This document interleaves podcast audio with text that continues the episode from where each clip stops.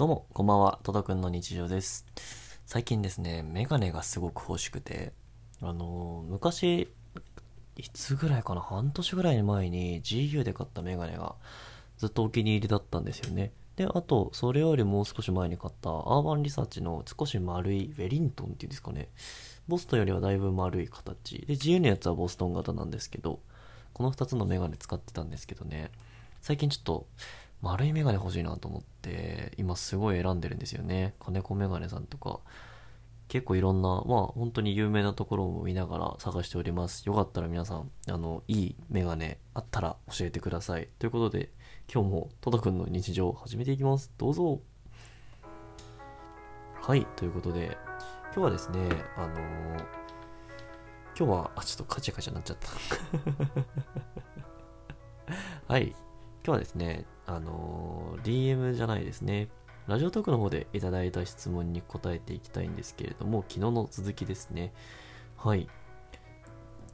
じゃあ、コメント、そうそう読みませていた読ませていただくんですけれども、え、はんぺんさんからですね、メンズ美容に興味をきっかけ、興味を持ったきっかけについて、よかったら教えてくださいってことで、いただきました。ありがとうございます。いやですね、はんぺんさんについてちょっと軽く説明したいんですけれども、僕がこう、ラジオトークを始めてメンズ美容の発信したいなと思った時に、あの、ラジオトークで調べたんですね、検索で。メンズメイクって調べたんですけど、そしたら一番上に出てきたのがはんぺんさんで、その人も、えっと、まあ、30代でいろんな雑談配信をしてる方なんですけれども、最近メンズ美容に興味を持ちましたっていうことで、あの、発信されてまして、僕もそれを聞いて、あ、確かになと。僕も一応、ツイッター上でですね、メンズ美容の発信してコミュニティもやってるんですけれども、こう、聞いてですね、確かに納得するところとか学ぶ部分もすごくあったので、ぜひ皆さんも聞いてみてください。ということで、そんなはんぺんさんからですね、メンズ美容に関する興味持ったきっかけを教えてくださいって来たんですけれども、これもですね、いろいろ話したいことがあります。僕がまずですね、メンズ美容を始めたきっかけというか、メンズメイクですね、あの、に目覚めたきっかけなんですけれども、それはいつかな？おそらく、おそらくっていうのもちょっと、いつから始めたか僕もあんまり覚えてないですね。あの、結構いろんな紆余曲折あって始めたっていうところで、ポインその、要所要所でね、こう、あ、こういうことあったな、これがきっかけかもしれないなっていう部分は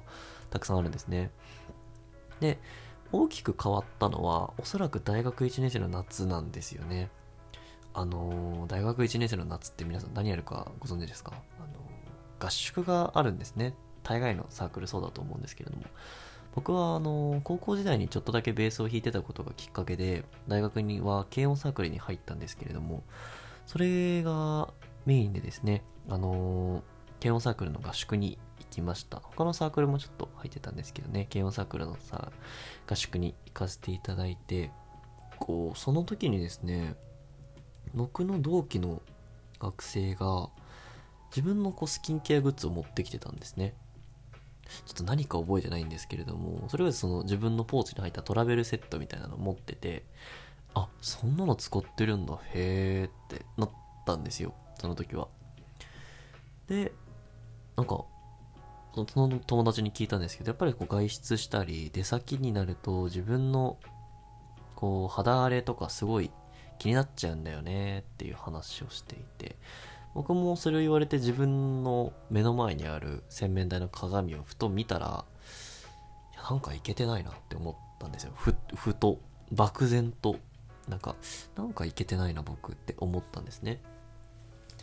で、こう、今まで撮った写真とか自分を見ながら、いやなんか周りと比べて、周りと比べてというか、なんかモブ感が、なんか今時の言葉で言うと芋っぽい感じがすごくして、服装やいろんなスタイル、髪の状態とか、僕ヘアセットもほとんどしてなかったですし、あの、産毛剃ったりとか、あの、床屋に行ったりとか、サロンに行ったり全然なかったので、いやー、ちょっと変わりたいなと、その時に漠然と思ったんですね。で、合宿から帰った後に、あのーいろんなスキンケアとかを調べてみたんですね。で、その後に、スキンケアも始めて、洗顔も始めて、ちょうどウーノの BB クリームが売られ始めたんですよ。これは天気でしたね、僕も。使ってみました。ウーノの BB クリーム。いやー、結構びっくりしましたね最初はあこんなに変わるんだと思ってただ同時にえなんかこれだけじゃその産毛のせいでメイクも浮くし BB クリームなじまないしそもそも肌がパサついてて時間が経ってくるとなんか浮いてくるなーって思って漠然とでそのあたりぐらいからこう女性のメイクをすごく見るようになったんですね。なんか自分 BB クリームつけてこんなに浮いてるのに皆さんなんであんなに肌綺麗なんだろうって思ったんですよ。それで調べていくうちに下地ファンデーションでパウダー使うといいよとかメイクキープスプレー使ってるからみんな大丈夫なんだよっていうのもあるしそもそもスキンケアでこういうの使ってますとか。僕美容液とか使ったことなかったんですけど皆さんすごいいろんな情報情報を持ってて。もう大学は特にじゃないですか。こう女性もいろんな垢抜けていく女性も多くいらっしゃるのでやっ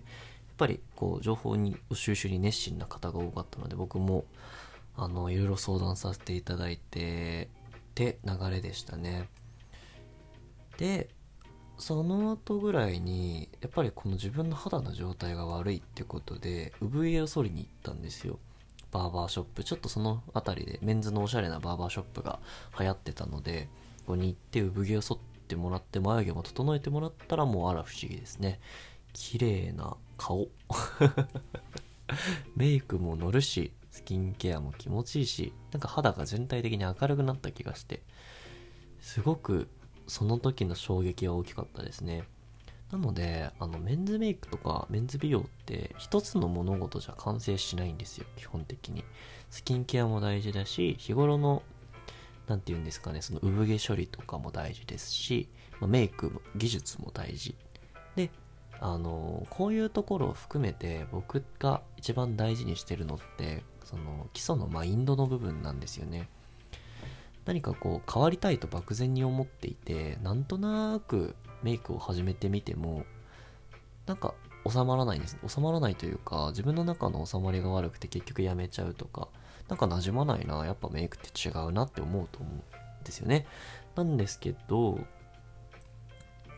あのー、まず考えてほしいんですけれどもさっき言った通りメイクとかスキンケア一個一個じゃ何も解決しないんですよ。そもそも。でメイクとか身だしなみを気にし始めるとそれこそ顔だけじゃなくてファッション服装とか体型にも目がいってくるんですね。で僕の場合は最初に顔だったんですけれども最初にファッションに目が行く人もいますし体型に目が行く人もいる。いろんな要素があると思うんですね。でもそれにこう共通して言える部分ってマインドなんですよ。こうなりたいああなりたいっていう目標を立てることとそのために自分が動けるこの動くための原動力がマインドになるんですね。でゴールを決める。これがすごく大事なんじゃないかなと思ってます。僕の場合はですねこうメンズ美容とかいろいろ始めた時に漠然とこうなりたいっていうものはあったんですけど何て言うんですかね。明確なこういう顔になりたいこういう持って方をしたいとかそういう明確なものがあまりなくて全然進まなかったんですけどある時に成田凌君と菅田将暉君が僕は好きだなと思ってその人たちの仕草とか喋り方とかいろんなとこ引っ張ってきたんですね。それこそ「オールナイトニッポン」菅田将暉さんのやつをもうたくさん聞いてでいろいろ勉強したんですけれどもそんなところから、まあ、もちろんそれが吸収されるかされないかわからないんですけどその目標を立てて動くっていうマインドがすごく大事なんですよ。このマインドを持てるかどうかでこうメンズの美容の感度が上がっていったりとか外見が変わっていって営業の成績も上がっていったりいろいろないいことが生まれてくると。全ては僕は気持ちの問題だと思ってます。で経済面も確かにありますよね。あの前回の質問でもお答えしたんですけれどもやっぱりこう経済的にやっぱりそんなに高い化粧品買えないよねって思うと思う人もいるんですけれども僕も実際最初始めた時は全然お金なかったですしなんとなく UNO の BB クリーム高いなと思いながら1200円ぐらい払って買ってスキンケアもですね今はあれかな伊肌さんの薬用を使ってるんですけれどもそれもなんとなく高いなと思いながら買ってるんですけれどもその何て言うんですかねその先にあるゴールに向かって動けるこの先行投資に近いですよね。その感覚で使えればいいんじゃないかなと思ってます。こう飲みに行くお金を1個1日飲みに行くのをやめたら1個メイク動画が買えるんですね。で、1日、いや3日かな ?3 日外食、あのー、抑えてお弁当にしたら、また1個買えるんですね。こういうのを繰り返していって、自分磨きを頑張った結果が今の僕なんじゃないかなと思ってます。そんな感じでですね、あのー、まあ、始めたきっかけの回答になるかわからないんですけれども、今までの自分の経緯とか、どうやってメンズ美容を学んでいったかみたいなところについて今日はお話しさせていただきました。えー、これからもですね、質問、コメント、応援コメント、いろいろお待ちしておりますので、ぜひぜひよろしくお願いいたします。では、今日はこの時間、トトくんがお送りしました。他の収録もよかったら聞いてください。バイバーイ。